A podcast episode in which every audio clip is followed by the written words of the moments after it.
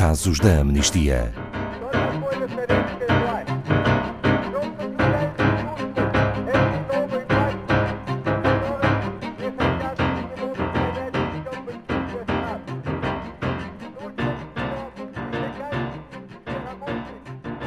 Casos da Amnistia, hoje sobre o direito de acesso à saúde na Venezuela e os fluxos migratórios que está a provocar. Na realidade, muitos venezuelanos partem, temporária ou definitivamente, devido à grave crise de acesso a cuidados de saúde na Venezuela, até os mais elementares, como a saúde materna. E em que condições clínicas tratáveis se transformam em casos de vida ou de morte. Boa tarde, Pedro Neto crise no direito à saúde na Venezuela, um assunto que ocupa também a Amnistia Internacional Portugal. Boa tarde, Ana Paula. Sim, de facto, o acesso à saúde é um direito humano que é essencial e na Venezuela, devido a toda a situação política e que se transferiu para a economia e para a sociedade de forma geral, está a afetar a saúde. E temos milhares de pessoas que estão em elevado risco de vida na Venezuela devido a estas graves violações do seu direito à saúde e estas situações em simultâneo estão a fomentar uma crise regional de migração que é forçada, uma vez que estes venezuelanos estão a migrar para os países vizinhos à procura de melhores condições clínicas. Falta tudo lá. Falta tudo, de facto. O êxodo das mulheres grávidas, por exemplo, é especialmente revelador da gravidade e, e desta crise no direito à saúde. Há vários anos que as autoridades venezuelanas estão a esconder dados oficiais sobre os serviços públicos de saúde, mas foi acidentalmente publicado no ano passado um boletim do Ministério da Saúde em que mostrava cerca de 65% de mortalidade materna entre 2015 e 2016.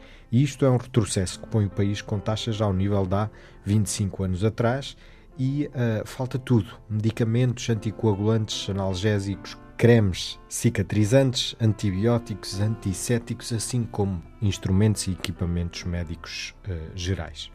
Pedro Neto, e o governo venezuelano, uh, como encara esta realidade? O governo está em negação da realidade. Eles têm negado esta carência de medicamentos e de outros artigos médicos que nós já contamos na ordem dos 80 a 90% e, estando nessa negação, tem recusado repetidamente as ofertas de ajuda e cooperação feitas pela comunidade internacional, não deixando a milhares dos seus cidadãos outra escolha de que não seja a partirem do país natal para sobreviverem. E qual é o destino destes uh, venezuelanos que fogem para salvar a vida? A maior parte dos venezuelanos arriscam passar a fronteira num dos 250 pontos irregulares da ligação com a Colômbia. Portanto, a Colômbia é o principal país para onde as pessoas estão a fugir. As autoridades de imigração da Colômbia estimam que o número de venezuelanos que entraram neste país subiu para 550 mil em 2017. Mais de meio milhão. Mais de meio milhão. Os hospitais nas cidades colombianas de Maicao e de Cúcuta junto à fronteira, assistiram só no ano passado, em 2017, duas a três vezes mais pessoas oriundas da Venezuela do que no ano anterior. Só no hospital Erasmo Meos, onde nasceu a filha de Ana Madriz, uma venezuelana de 27 anos, nasceram mais de 2.100 crianças de mães venezuelanas uh, naquele ano de 2017. Ana Madriz, mais uma venezuelana que foi obrigada a emigrar para se salvar a si e à criança Sim. que ia ter.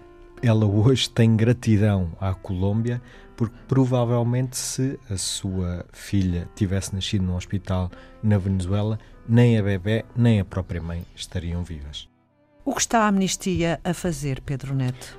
Bom, nós, na, na esteira das investigações feitas durante os últimos dois anos, vamos continuar ao longo deste ano a documentar histórias de pessoas na Venezuela que tentam obter proteção em outros países da região, incluindo as de grávidas e pessoas com doenças crónicas que tiveram de abandonar o país em busca de cuidados de saúde essenciais. Nós temos exortado o Estado venezuelano a trabalhar com a comunidade internacional de forma a garantir que os recursos financeiros e técnicos que são precisos para garantir o acesso em tempo oportuno a cuidados de saúde necessários e de qualidade para todos os cidadãos do país. Este apelo nós fazemos-lo apenas para que os venezuelanos tenham cuidados, acesso de saúde, bem como a alimentos, a outros bens essenciais, de acordo com os padrões internacionais de direitos humanos. E há uma petição. Há uma petição. É a petição Queremos Viver e está no nosso site em amnistia.pt. Obrigada, Pedro Neto. Saiba mais sobre este e outros casos em amnistia.pt.